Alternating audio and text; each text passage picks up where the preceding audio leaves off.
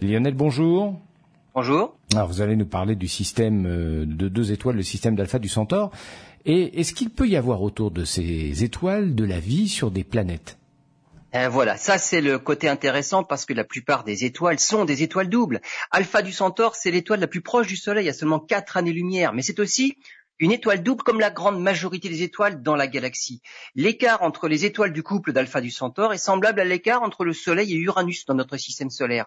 S'il existait, hein, parce que c'est pas le cas, mais s'il existait une exoplanète autour de ce système, les astronomes se sont demandé si les conditions seraient favorables à l'évolution de la vie. Sur Terre, c'est grâce à la présence de la Lune qui a stabilisé l'axe de rotation de notre planète pour qu'il reste toujours orienté de la même manière.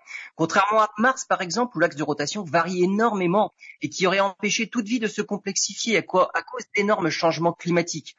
Les orbites elliptiques des étoiles du système binaire Alpha Centaure imposent à l'éventuelle exoplanète de n'être surtout pas accompagnée d'un gros satellite pour fixer l'axe de rotation, car dans ce cas, les âges de glace seraient beaucoup plus rudes et beaucoup plus longs que ce que la Terre a connu.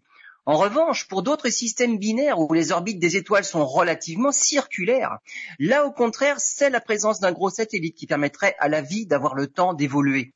D'après les astronomes, 9 exotères sur 10 autour d'étoiles doubles seraient donc propices à la vie. Reste à savoir si elles sont accompagnées de satellites, et en particulier de gros satellites. Le projet Breakthrough Starshot prévoit d'envoyer une sonde spatiale dans le système d'Alpha du Centaure pour y voir les exoplanètes de près. On en saura plus d'ici la fin du siècle.